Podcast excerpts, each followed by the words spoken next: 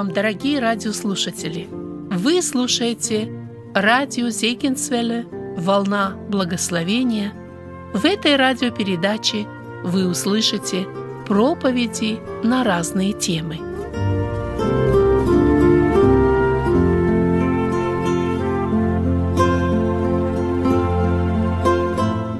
Одна сестра спрашивает одного брата, я бы так хотела, чтобы вот быть такое духовное состояние, мне было э, более глубокое, а он спрашивает, а цену платить хотите? Братья, за благословение надо платить цену. И эта цена – это узкий путь, это крест, это страдание, это усердие, это все то, что служит и к духовному росту, и э, к успеху служения. Итак, я хочу предложить сейчас нашему вниманию тему пути роста и утраты благодати. Тема будет назидательна. А потом, после этой темы, следующем мы продолжим э, краткое изложение событий по откровению или эсхатологии, учения о конце. Я читаю во втором послании апостола Петра, основной стих – это самый последний стих, и, следовательно, самое последнее слово апостола Петра к верующим. 3 глава, 2 Петра, 3 глава, 18 стих. Но я для начала прочту и э, второй стих. Знаете для чего? Что апостол Петр гомилетику не проходил, но по гомилетике знаете какое? Вступление проповеди должно перекликаться с заключением. Так вот, посмотрите, как у апостола Петра. Первые два стиха читаю. Симон Петр и раб – Симон Петр, раб и апостол Иисуса Христа, принявшим с нами равно драгоценную веру по правде Бога нашего и Спасителя Иисуса Христа, благодать вам и мир да умножится познании, Госп... познании Бога и Христа Иисуса и Господа нашего. И послед... это начало, и последний стих этого же послания. «Но возрастайте в благодати и познании Господа нашего и Спасителя Иисуса Христа. Ему слава и ныне, и в день вечный. Аминь». А выше здесь, 17 стих, говорит, «Итак, вы, возлюбленные, будучи предварены о сем, о чем? О том, об, о беззакониях, о том, что войдут здесь, э, будут говорить, что где обетование пришествия, вот, то есть, вот, будучи предварены о сем, берегите, чтобы вам не увлечься заблуждением беззаконников и не отпасть от своего утверждения, но возрастайте в благодати и познании Господа нашего и Спасителя Иисуса Христа. Я назвал тему возрастания в благодати, пути роста и утраты. Но Петр конкретнее говорит, чтобы не увлечься заблуждениями и не отпасть. Конкретная более цель. Но я буду как бы более помягче выражаться. И первая, так сказать, первую часть проповеди я хочу обратить внимание на то, что, что служит к росту благодати, а во второй части, что служит к утрате благодати. Вот э, что служит к к утрате благодати, это послание к евреям, 12 глава, 15 стих. «Наблюдайте, чтобы кто не лишился благодати Божией, чтобы какой горький корень возникнул, не причинил вреда, и чтобы им не осквернились многие». Братья, у нас в жизни нашей духовной есть две возможности. Или возрастать в благодати, или благодать утрачивать. Я думаю, когда мы будем смотреть на основании мест Писания, э, что служит к утрате благодати, а что служит к росту, я думаю, каждый из вас должен сделать выбор, в каком направлении он хочет жить. В направлении роста или в равнодушном таком э, утрате, и в равнодушии, что будет служить к утрате благодати. Апостол Павел называет проповедь Евангелия благодати Божией. Я читаю Деяния апостолов, 20 глава, 21 стих. «Возвещая иудеям и еленам покаяние пред Богом и веру в Господа нашего Иисуса Христа». 24 стих. Но я ни на что не взираю и не дорожу своей жизнью, только бы с радостью совершить поприще мое служение, которое я принял от Господа Иисуса, Иисуса проповедовать Евангелие благодати Божией. Буквально Евангелие, что означает Евангелие? Благая весть. Это ее смысл. А буквальный смысл этимологически знаете что? Ева – жизнь. Помните, Адам назвал э, жену Ева? Ева – жизнь, а Гелию – это весть. Буквально это весть о жизни. Буквально. А так, э, смысловое значение э, – благая весть. Так вот, проповедовать Евангелие благодати Божией. Само Евангелие – это Евангелие благодати. И вы знаете, если говорить о благодати, что такое благодать? Что такое благодать? Мы говорим, утрата благодати, рост благодати. Сначала давайте порассуждаем, а что такое благодать? Как вы понимаете, благодать, что такое? Просто дать, просто дать. Знаете, просто дать иногда бывает не просто дать. Вот я вам приведу такой пример. Э, такой пример приведу. Что вы будете делать, если вы пришли в свою квартиру, а уже э, вор собрал все и вот-вот готов выходить, и вы, и вы зашли? Что вы будете с ним делать? Вот если вы его, ну, просто отпустите, то вы его простите. Я уж не говорю полицию вызывать. Просто простите. А если вы ему еще и подарок дадите, то это будет по благодати. Хотя он его... Нет, ну он теперь уже не берет, теперь уже вы его не выпустите так. Он... Но вы ему, вы поговорили с ним, если вы его Э, то уже грабеж называется. Когда, чем отличается воровство от грабежа? Воровство, когда тайно, грабеж, когда уже нахально забирает. В данном случае вы э, вора или прощаете, или даете ему подарок. Вот он его не только не заслужил, он абсолютно его недостоин, а вы ему подарок. Братья, вот это благодать. Вот такие мы. Вот такие мы, братья, что ни за что получили благодать. Буквально слово благодать харис означает харизмат, а не от этого слова дар. Харис, благодать – это дар э, в греческом. Так вот, незаслуженный дар. Я думаю, этот пример нам характеризует, как, что все-таки такое благодать. Вот так Господь нам дал благодать, которая э, для нас такая приятная, хорошая. Но, братья, давайте не забывать, знаете что – что для Господа означала благодать. Давайте мы откроем послание к евреям. Не постесняйтесь открыть, запомните это место Писания. Вторая глава послания к евреям, девятый стих.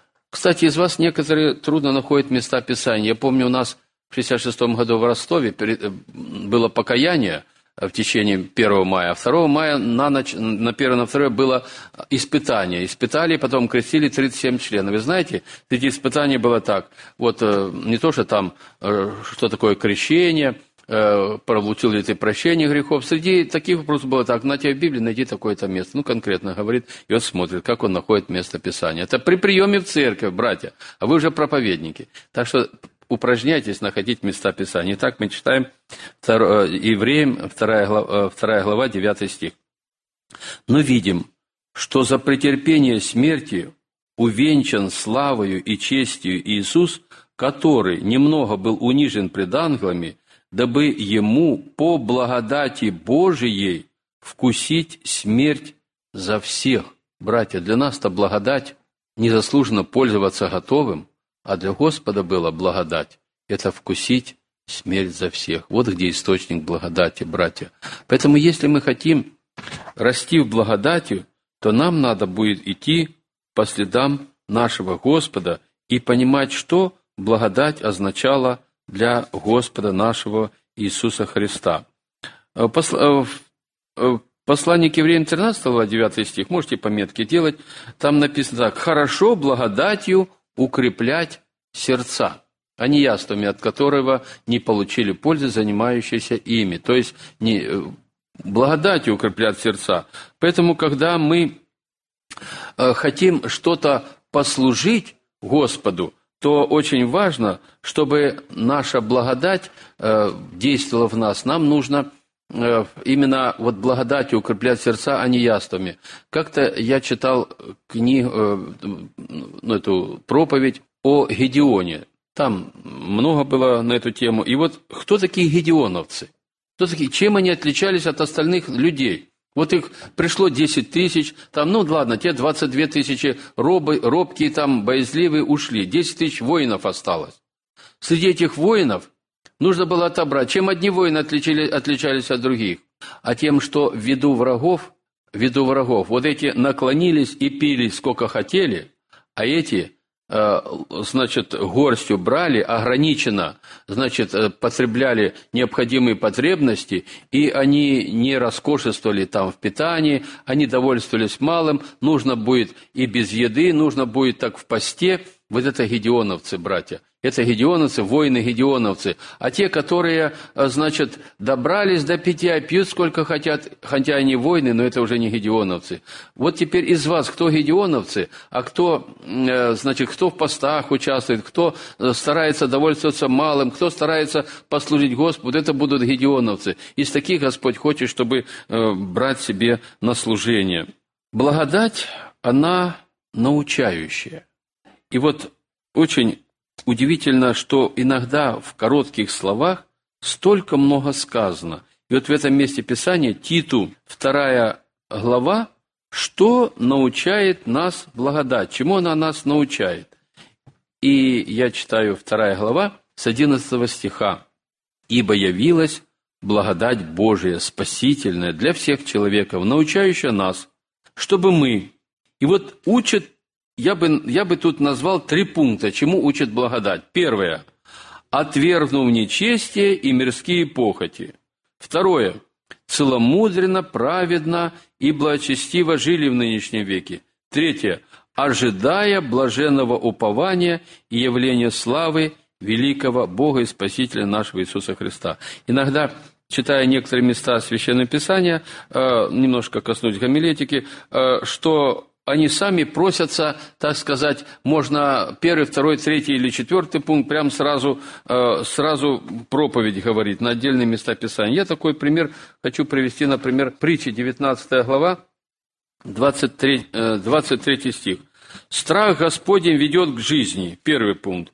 «И кто имеет его» – второй пункт. «Всегда будет доволен» – третий пункт. «И зло не постигнет его». Вот вам проповедь, и не надо там размышлять. Бери, ставь первый, второй, третий, объясняй каждое положение. Это текстовая проповедь. Правда, это не тематическая, текстовая. Ну, брат, наверное, до, текстовой тоже дойдет. Брат Костя, как Бог даст. Дальше. Так вот, братья, научающая благодать.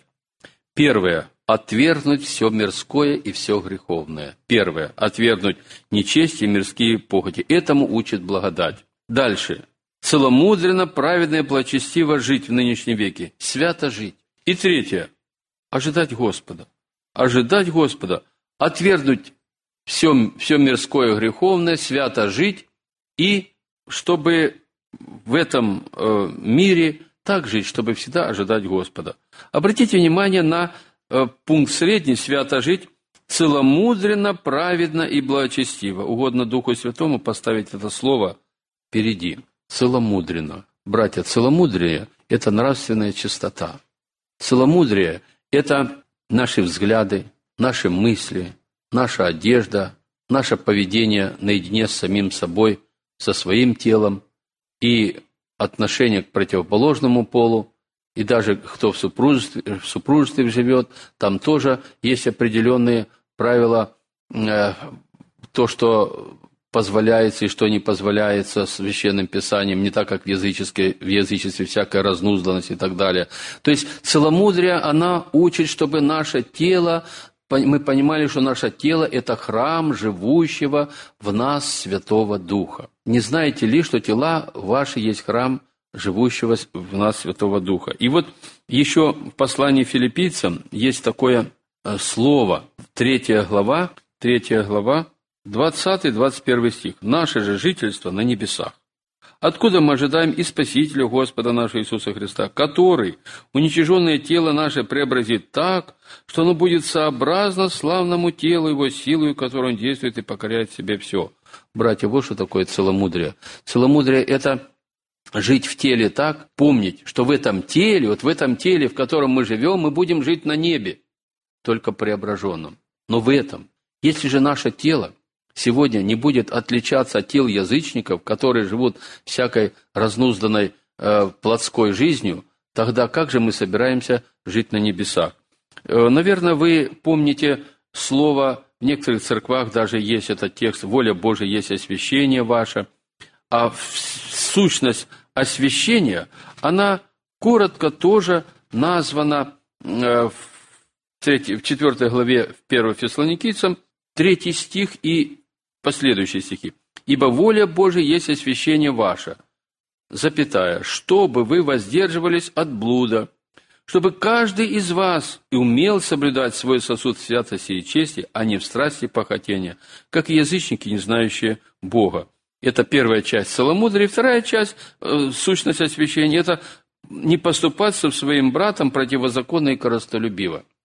Помните, я говорил, когда две подруги э, сошлись конце жизни, а потом поссорились, и одна говорит, я с первого дня понял, что мне от тебя никакой пользы не будет. А вопрос заключается, как жить благочестиво, чтобы не поступать с братом своим противозаконно. Я всегда говорю вот и детям, и другим говорю, если хотите жить дружно, старайтесь, чтобы ваше перешло другим. Не, не до себя, а наоборот, что-то отдать, пускай другому будет лучше. Только вот так это христианский принцип жизни не поступать с братом своим противозаконно. Итак, братья, целомудренно – это значит жить свято, это мысли святые, чувства святые. Ну, скажу вам, братья, если взгляд нечаянно упал на что-то не святое, оголенную ли э, личность женщины или картину, Бог нам дал такую защиту. Случайный взгляд – не грех. Если в этот момент вы закроете глаза и отвернетесь, помысл не успевает проникнуть в сердце. И Иов говорит, завет я положил глазами моими, чтобы мне не помышлять о девице. Э, второй взгляд уже может быть греховный. Когда мы рассматриваем, когда мы что-то говорим об этом, то это уже, тогда уже грех. И тогда уже от этого надо очищаться, от этого надо признавать, исповедоваться, судить себя, по крайней мере. Так что, братья, осудить это и называть грех по имени – и называть его пред кем-то. Э, один так описывает, что говорит, вот европеец, он согрешит и идет каяться в свою комнату, а африканский верующий согрешит и идет искать служителя, чтобы исповедоваться ему, принимает его как свидетеля Божия, чтобы пред ним, э, чтобы э, пред ним каяться. Да зато, говорит, европеец, ему надо то, что толковать два часа, африканец за, за 15 минут поймет. То есть, помните, я говорил в теме о сокрушении, что э, легко, без напряжения воспринимает откровение из Слова Божия, понимает истины. Вот почему, чтобы жить по благодати, она учит нас жить целомудренно. Это значит тело наше, храм живущего Святого Духа. Это значит, мы в этом теле э, живем, рождаем, рождаем детей, общаемся с окружающим миром, своей семье, э, живем, и тело наше тем крепче – чем мы больше его отдаем для других. А почему Халев был такой крепкий? 85 лет он как, как в 40 лет. Почему? Потому что он отдавал себя, он был человек веры, он отдавал, он не боялся, он, он трудился для Господа. Дальше благодать научает нас, чтобы мы целомудренно, праведно и благочестиво жили в нынешнем веке и ожидали Господа. Ну, о пришествии Господа мы еще будем говорить. Дальше, на что я хочу обратить внимание. Так будем помнить, чему учит нас благодать. А теперь, какие же пути роста в этой благодати? Прежде всего, это исследовать Священное Писание. Можете пункты записывать, я их буду давать. Первое – это рост в благодати, исследовать Священное Писание. Исследуйте Писание, вы думаете через них иметь жизнь вечную. В 118-м псалме 95 стих. «А я углубляюсь в откровения Твои». «А я углубляюсь в откровения Твои». Или вот это место, которое я вчера приводил э, Евангелие Луки, 8 глава, 15 стих, а услышавшие, а, упавшие на добрую почву, это те, которые, услышав Слово, хранят его в добром и чистом сердце и приносят плод в терпении. То есть, доброе и чистое сердце, и хранить там это Слово. Мы не раз, э, Мария сохраняла слова в сердце своем, то есть, э, в сердце, в сердце чистом – 65-й Псалом, 18 стих, Давид говорит, «Если бы я видел беззаконие в сердце моем, то не, моем, то не услышал бы меня Господь». Это услышание молитвы. Следующий пункт – это молитвы возносить. Второй пункт – молитвы. Причем молитвы, братья, что такое молитва? Некоторые понимают молитву, когда что-нибудь попросить у Бога. На самом деле молитва, она состоит из, прежде всего, молитва должна быть поклонение. Молитва хвалы. Апостол Павел говорит с благодарением. Прежде всего, благодарить Господа. Затем, славословить. Что такое славословие? Это словами выражать славу и могущество Божие. Ибо Твое есть величие, царство, сила, слава – это словословие. Когда в коротенькой молитве «Отче наш» тоже есть словословие. Ибо Твое есть царство и сила и слава – это словословие. То есть в молитве должно быть словословие. Даже просто вот так, просто утром встать и сказать «Слава Отцу, Сыну и Духу Святому» или «Слава Господу». Вы знаете, на сердце уже Э, отражается. Финей так говорил, если вы проснулись, и первая ваша мысль не была мысль о Боге, то вы отступник. Давид говорит, когда я пробуждаюсь, я все еще с тобой. Апостол Павел говорит, чтобы мы бодрствуем или спим, жили вместе с ним. То есть вот жизнь христианина, понимаете, жизнь христианина в благодати. И молитва, она состоит, кроме благодарения словословия, еще ходатайство. Ходатайство за других. Братья, когда мы участвуем в молитвенных служениях с постом, тем более, и молимся за других, это всегда, всегда полезно для нас. Обратите внимание, не только для, для других, но для нас. Написано 42, 42 глава Иова, 10 стих. «И восполнил Бог потерю Иова, когда он помолился за друзей своих». Бог восполняет наши нужды, когда мы молимся за других. И четвертое – это прошение. Я на специально поставил на последнее место. Прошение – Здесь прошение, э, молитвы, моление может быть, но оно всегда должно быть с благодарением, должно быть за словословием. Просто это отдельная тема, но посмотрите, сколько есть псалмов, где говорится о словословии. Допустим, 102 псалом. «Э, «Благослови, душа моя, Господа, не забывай всех благодеяний Его». И Он венчает э, тебя милостями, щедротами, избавляет от могилы жизнь твою. Это все словословие. Что Бог делал? Или, как мы в одном гимне поем, «Милости Господни, вспоминай, считай, всех до единой в сердце повторяй». Следующий пункт – это сокрушенное, смиренное сердце. Сокрушение, смирение, братья. Бог гордым противится, а смиренным дает благодать. Первую тему я говорил о сокрушении. То всегда сокрушенный человек, он будет расти в благодати. Всегда он будет расти в благодати, и люди заметят благодать. Обычно люди переживают, очень большую трудность, но в них вот эта благодать. Знаете, пример сокрушения очень яркий пример сокрушения, еще их много примеров. Но я хочу сегодня, ну, потому, потому что он очень короткий, привести из книги «Руфь». Там Наимень, которая, когда пришла э, в Вифлеем, Весь Вифлеем пришел в движение, наимень пришла. Наимень в переводе означает «приятная». Она говорит, не называйте меня приятную, а называйте меня Марою. Мара – это горечь, слово Мария тоже от этого слова происходит, сильно э, распространенное э, имя э, у нас, у русских. Так вот, в книге Руфь, что говорит о себе вот это наимень? Наимень, что она о себе говорит? А вот что она говорит. Она четыре раза говорит о страданиях. 13 стих. «Я весьма сокрушаюсь о вас, ибо рука Господня постигла меня». 20 стих. Дальше, первая глава. «Не называйте меня, а называйте меня Марою, потому что Вседержитель послал мне великую горесть. Я вышла отсюда с достатком, а возвратил меня Господь с пустыми руками. Зачем называть меня наименью, когда Господь заставил меня страдать? И Вседержитель послал мне несчастье». Вот где благодатный характер, братья, когда человек переносит какие-то страдания. И не какие-то, а страдания благочестивой жизни. Все, кто хотят жить свято, они несут крест и, конечно, несут э, вот э, эту то есть благодать, она бывает тогда, когда человек старается нести крест. И э, крест это что?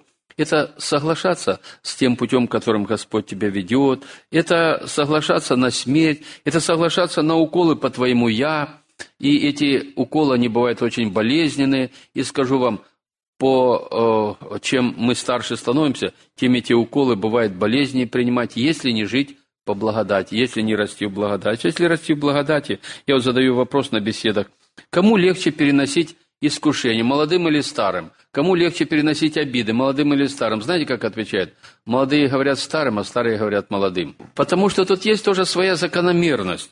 своя закономерность. Если мы живем жизнью сокрушения, мы, конечно, будем возрастать в благодати. Следующий пункт – это труд на Ниве Христовой. Когда мы трудимся, мы обязательно растем. Почему?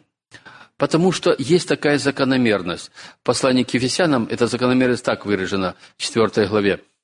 Э, по-моему, 16 стих. «При действии в свою меру каждого члена получает приращение для созидания самого себя в любви». Вы проповедуете, вы готовитесь к проповеди, вы, вы вот оставили, приехали сюда, что-то... Это действие. При действии получает приращение. Растет в благодати тот, кто больше трудится. Я говорю вот и девицам одиноким, пока вы будете на труде – у вас будет духовная жизнь, у вас не будет мысли выйти замуж за неверующего и так далее.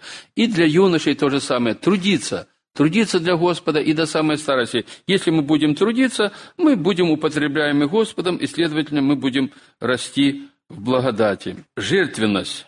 Следующий пункт. Жертвенность. Посвящение себя, отдача себя в распоряжение Господу. Вот церквам македонским уведомляем вас, братья, о благодати данной церквам македонским, ибо они, это 8, 2 Коринфянам 8 глава, ибо они свели, э, среди великого испытания скорбями преизобилуют радостью, и глубокая нищета преизбыточествует в богатстве их радушия. Братья, не просто нищие, а глубоко нищие, и у них такая благодать.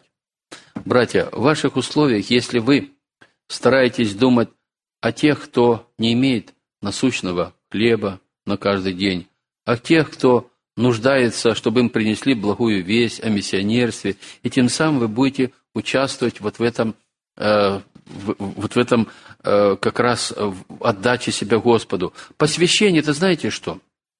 Посвящение, когда-то у нас среди молодежи сделали специально членское собрание, еще, помню, в 73 году впервые мы об этом заговорили, э, сделали посвящение на членском молодежи, чтобы и посвящение, это каждый, чтобы помолился, Господи, я посвящаю себя Тебе. Я скажу, это не просто открыть уста и сказать. К этому надо быть духовно подготовленным. Мы практиковали молитву посвящения каждый раз, и братья, сестры молились на, на семинарах, которые мы проводили 10-дневные, 20-дневные.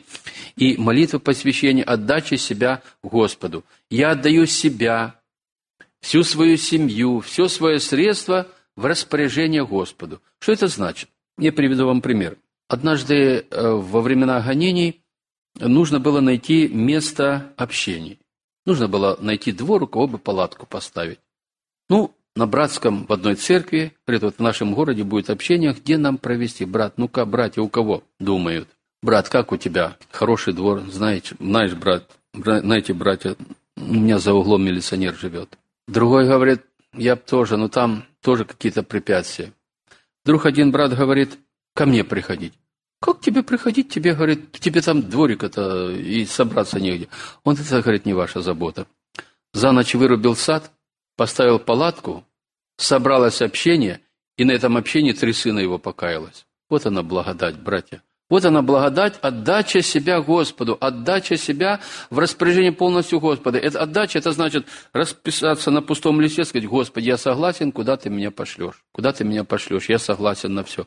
Вот это, братья, отдача себя Господу посвящения. И есть пункты посвящения, пункты отдачи в 12 главе Римлянам – там говорится, э, чтобы глубже понять, надо глубже просуждать. Просто я как э, нет у нас сейчас времени, я просто как хочу, чтобы вы заметили и поразмышляли, может быть, сами, может быть, тоже что-то э, будет, какая польза. Римлянам 12 глава, первые два стиха.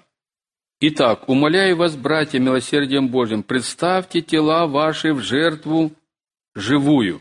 Братья, почему тела?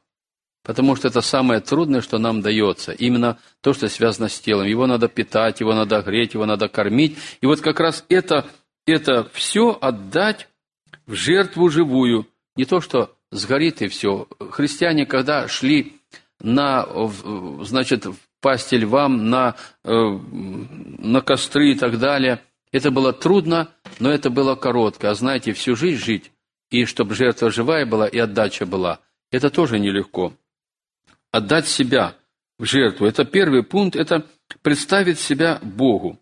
в жертву живую, святую, благодную Богу для разумного служения вашего. Второй пункт. И не сообразуйтесь с веком сим. То есть, не подстраивайтесь под современность. Не сообразуйте сообраз. Образ и сообраз – это сопоставление образа. То есть, образ этого мира, и я подстраиваюсь под этот, как этот мир, так и я. Это моя одежда, это мой образ мышления, это чтобы у меня не хуже, чем у других было. Это под этот образ подстраиваться. Не сообразуйтесь веком сим. Третий пункт. Но преобразуйтесь обновлением ума вашего, чтобы вам познавать, что есть воля Божья благая, то есть добрая, угодная, совершенная. Братья, некоторые так волю Божию. Стиснув зубы, Господи, дай мне исполнить Твою волю. Братья, это не то. Воля Господня, она открывается тогда, когда мы хотим ее понять и следовать ей. Следовать ей и знать. Иногда Господь нам открывает заранее, что воля – а мы начинаем как-то торговаться. Вот здесь часто мы недопонимаем, и вот если мы начнем действительно преобразоваться обновлением ума, будет у нас обновляться ум, обновляться познание, а написано обновляется в познании по образу создавшего его. Или же еще, а, мы же все открытым лицом, как в зеркале, взирая на славу Господню, преображаемся в тот же образ. Если на зеркале будет висеть э, что, ну, какое-то полотно, там мы ничего не, не увидим. Если же мы будем смотреть на зеркало, мы увидим. Причем, знаете как, я как-то стоял возле пианино, кто-то заговорил, а одна струна пианино зазвучала. Вот оно, отзвук, понимаете? Как-то такой момент был, помню, э, какую-то мирскую песню, красивую такую, я, и, ну, сам себе так понравилось. Смотрю, он раз уже у меня звучит в сознании. Стоит нам только дать согласие на какой-то, если мы смотрим на Господа, отображается в нас Господь. Смотрим на образ мира, будет отображаться в нас этот, этот образ мира. Вот что значит сообразоваться. Или мы сообразуемся, э, настраиваем наш образ на образ Господний, и тогда образуется, э, то есть э, Господь нас отражается. Или, как говорится в 24-м псалме, по-моему, 24-й псалом, «К Тебе, Господи, возношу душу мою». Для чего? Пусть отобразится в ней красота Твоей святости. Вот к чему возносим душу. Или же, или же, мы настраиваемся на этот мир, и обязательно к нам что-то цепляется. Братья, хочу вам сказать, очень меня беспокоит эта, эта мысль. Я ее прочитал, э, вот Питер Мастерс, он э, продолжатель, э, в общем, церкви Спержен, табернакль, он сейчас пастором. Э, он, ему лет 50, недавно наш брат посетил эту церковь, рассказывал. И его книга библейское, э, значит, богослужение библейское и э, современное. И вот он там пишет, что слушание музыки ритмической и вообще вот этой музыки, оно притупляет христианское чувство отличия святого от несвятого привыкают. Вы привыкаете к, этой, к этому. Я смотрю даже среди вас, которые привыкают вот к такой церкви, где челки, где там одежда такая нецеломудренная. Привыкайте, как будто так и надо. Э, вот это чутье уже сглаживается. Музыка тоже сглаживает это. Поэтому, если мы смотрим на этот мир, оно сюда идет, все в церковь. Смотрим на святость Божию, у нас вырабатывается такое чувство неприятия, удаления от греха. Итак, и, и четвертый пункт. По данной мне благодати, всякому из вас говорю, не думайте о себе более, более, нежели должно думать, но думайте скромно, по мере веры, какую каждому Бог уделил. Можно ли думать о себе, братья? Можно ли думать о себе? Можно. Только как? Скромно. Скромно. Можно думать. Но нельзя думать, как без меня тут ничего не обойдется. У Бога всегда найдутся замени... У Бога ничего нет. У него, он из камней может детей Аврааму воздвинуть, он воздвигает. Его, его не надо учить. Но мы без Господа не, не обойдемся. Поэтому Господь хочет, чтобы мы о себе думали скромно. И э, я вам приведу пример один живой. Э, недавно у нас на конференции, э, значит, трех объединений в России, был один брат с Прибалтики. Но мне говорят, это капитан корабля уверовал. Сейчас он диакон. Ну, я подошел к нему, так познакомлюсь. Такой, э, чувствуется благодатность на лице такой от мужчины, немножко так с бородкой. И я ему говорю, вы капитан корабля? Нет, говорит, помощник. Я говорю, а вы давно верующий? Да нет, говорит, 13 лет. Братья, надо знать, говорят, ты давно верующий? Давно, два года. Такое бывает. А это, говорит, нет, недавно, 13 лет. А как ваша семья верующая? Да, Господь дал, говорит, и жена, и дочь, и зять с дочерью, все верующие. Я думаю, вот оно где секрет благодатности и влияния. Невысоко думает о себе. Братья, давайте учиться вот тому, что Господь хочет нас благословить, чтобы мы невысоко думали о себе, а по мере веры, какую каждому Бог уделил. Следующий пункт – это усердие ко всякому доброму делу. Проявлять усердие. Когда мы расточаем себя, благодать в нас увеличивается. Когда мы расточаем себя, быть усердным ко всякому доброму делу. Давайте вот мы посмотрим на Э, я как-то не так давно обратил внимание на это место Писания. Обычно я его обращал, но это там избирали, э, избирали э, тогда не было пенсий, и избирали женщин на содержание церкви. Это первое послание Тимофею, пятая глава, десятый стих. И вот среди качеств, которых нужно было избирать, вдов на содержание церкви, я хочу обратить внимание, прежде чем она стала вдовой, она была женщиной, она была э, э, женой. И что она делала?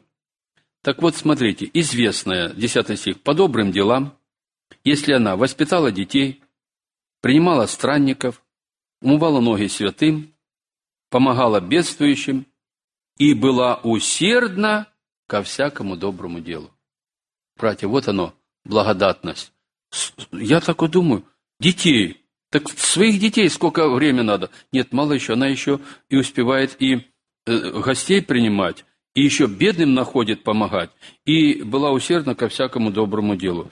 Я в одной церкви был, там жена пожилая уже, сестра, жена служителя, значит, пойдет к внукам, пойдет э, там э, внука уложит спать, и еще успевает пойти поблаговествовать, и в церкви говорят, я, говорит, через нее уверовала, я через нее уверовала. Старица, она, она успевает все сделать. Братья, почему? И была усердна ко всякому доброму делу. Кстати, ее муж Николай Абрамович Крекер, а, когда ему было лет 20, он говорит, был тогда в таком э, заключении, это во время войны еще э, немецкой, было, э, значит, э, отечественное, это было во время э, где-то 40 начала 40 там 41 42 год, он говорит, по 118 человек за ночь выносили мертвых. Он был сын верующих родителей. Я, говорит, сказал, если я, Господи, ты мне сохранишь, я буду тебе служить. И вот он, ему уже сейчас 82 года, он до сих пор служит Господу, до сих пор ездит, до сих пор трудится.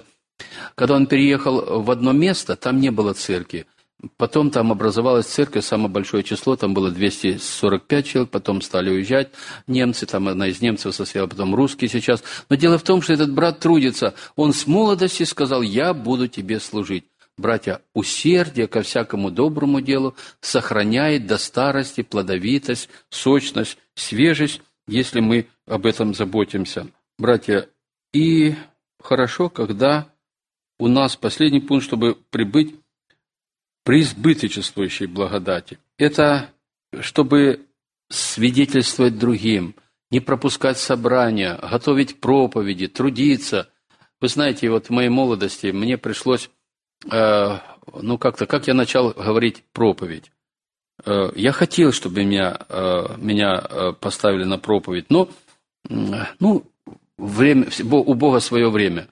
И вот однажды собрались а проповедников всего два. И вот мне говорят, ты скажешь слово? Я говорю, ну, первым скажу, а, а второй, а один брат, он всегда только первым говорит. Нет, если я первым не буду говорить, тогда я совсем не буду говорить. Пришлось мне сразу на второго соглашаться. Через короткое время я уже стал так, приготовлю одну проповедь для первого, другую, если первым поставить, первым скажу, вторую, значит, тогда я следующую готовлю. То есть вторую сказал, уже нету, следующую готовить, чтобы у меня было две проповеди в запасе. Смотрю, скоро стали третьим ставить. Братья, усердие, оно как-то, Господь это благословляет, и я хочу, чтобы вы усердствовали и не отказывались. Знаете, есть э, братья, которые э, привыкли вот так качать головой. Надо всегда соглашаться. Больше благодати будет, братья. Хорошо. Пустословие, смехотворство – Братья, очень сильно утрачивается благодать, когда э, нет вот этой серьезности. Слово ваше да будет всегда с благодатью, Колоссянам 4 глава, 6 стих. Второе. Раздражение, гнев, ссоры, зависть. Братья, очень много грехов мы грешим. Я не говорю там крупными грехами, воровство, прелюбодейство, раздражение, зависть. Грешим только потому, что мы разрешаем себе грешить. Если бы мы поняли, имели страх Божий и сказали каждый раз, Господи, прости, или там перед кем впали в раздражение, прости, что я так вот поступил. Братья, наша позиция по отношению, третий пункт, наша позиция по отношению любого греха. Я уже говорил, что значит наша позиция. Мы занимаем сначала позицию э, по отношению греха, скажем, по отношению греха, чтобы у нас не было, по отношению мира, по отношению всего. Так вот, наша позиция по отношению греха, она должна быть как? Неприятие. И э, неприятие, э, значит, любого греха, подальше от всякого греха, уклоняться. Затем, четвертый пункт, осуждение ближних. Второй пункт – раздражение, гнев, ссоры, зависть. Это Первый – пустословие, второе – раздражение, третье – наша, наша, наша позиция по отношению любого греха. То есть наша позиция должна быть по отношению любого греха неприятия, какой бы ни был, даже если мы его... Наша позиция ну, можно ту же ссылку, которую э, Даниил, 1 глава, 8 стих. Даниил положил в сердце своем не оскверняться. То есть положить в сердце своем, подальше держаться от всякого греха, удаляющийся от греха. Иов тоже э, жил человек, удаляющийся от греха. Осуждение, братья, очень много зависит от осуждения я не знаю, в вашей, в вашей Америке столько много это развито. Оно везде, и у нас есть. Я не говорю, что у нас этого нету. Но здесь оно в увеличенном, так сказать, виде. Постарайтесь не осуждать ближних. Мне нравятся такие братья, которые э, вот что-то хорошее скажут о другом. Знаете, я даже замечал, вот один из моих ближних тоже, я смотрю, вот он когда что-то рассказывает, смотрю, то ли он специально это делает, то ли он так привык, что-то рассказывает хорошее за другого. И оно как-то уже настраивает. Он не настраивает плохое. Когда мы говорим плохое, мы настраиваем. Но хотя бы, если даже есть плохое, хоть вспомните и хорошее. Э, вот это осуждение, оно является таким грехом, который въедается, оно разрушает не только другого и нас. Суждение и осуждение близки. Э, значит, Суждение, осуждение это, это близко с вынесением приговора. А этот никогда не покается. Или а этому... То есть приговор выносит. Вот это уже вот такой приговор, вместо того, чтобы даже и трудно помолиться, помолиться Господу. И вот это, э, чтобы не быть вот таком, в таком состоянии. Дальше. Братья, непрощение. Что легче, простить или попросить прощения? По-разному отвечает – но скажу, от сердца простить – не прощение, пункт. Не простить – это э, не прощение. Кто не умеет прощать, знаете, благодать утрачивается.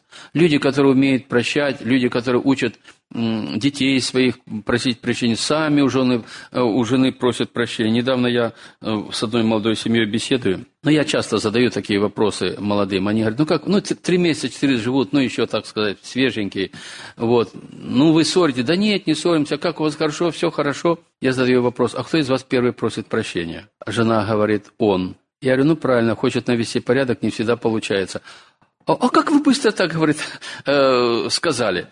Братья, уметь просить прощения, неважно, он или она в семье, или где-то с ближними, просить прощения. Вы знаете, я э, за, с, одним, с одним братом встречался, знаете как?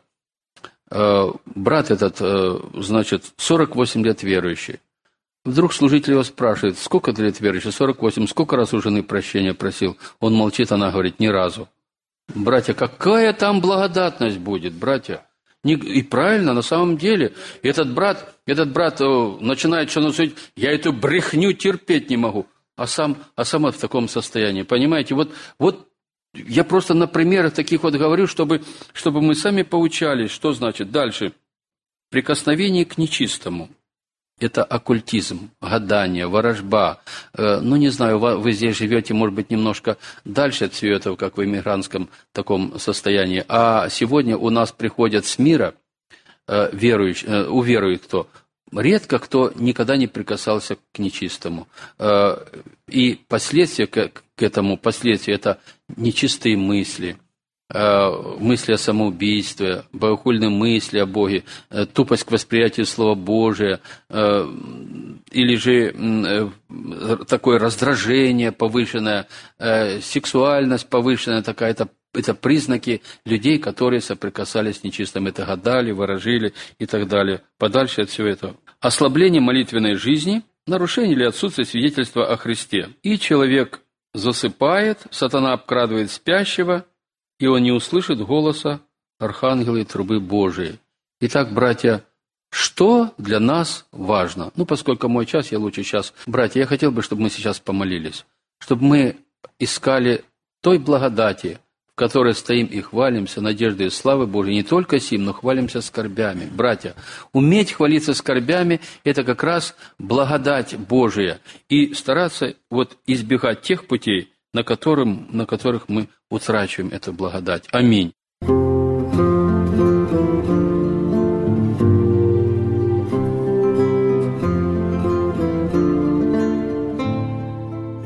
Вы слушали радио Зегенсвелле «Волна благословения», город Детмалт, Германия. Дорогие радиослушатели, мы желаем вам Божьих благословений.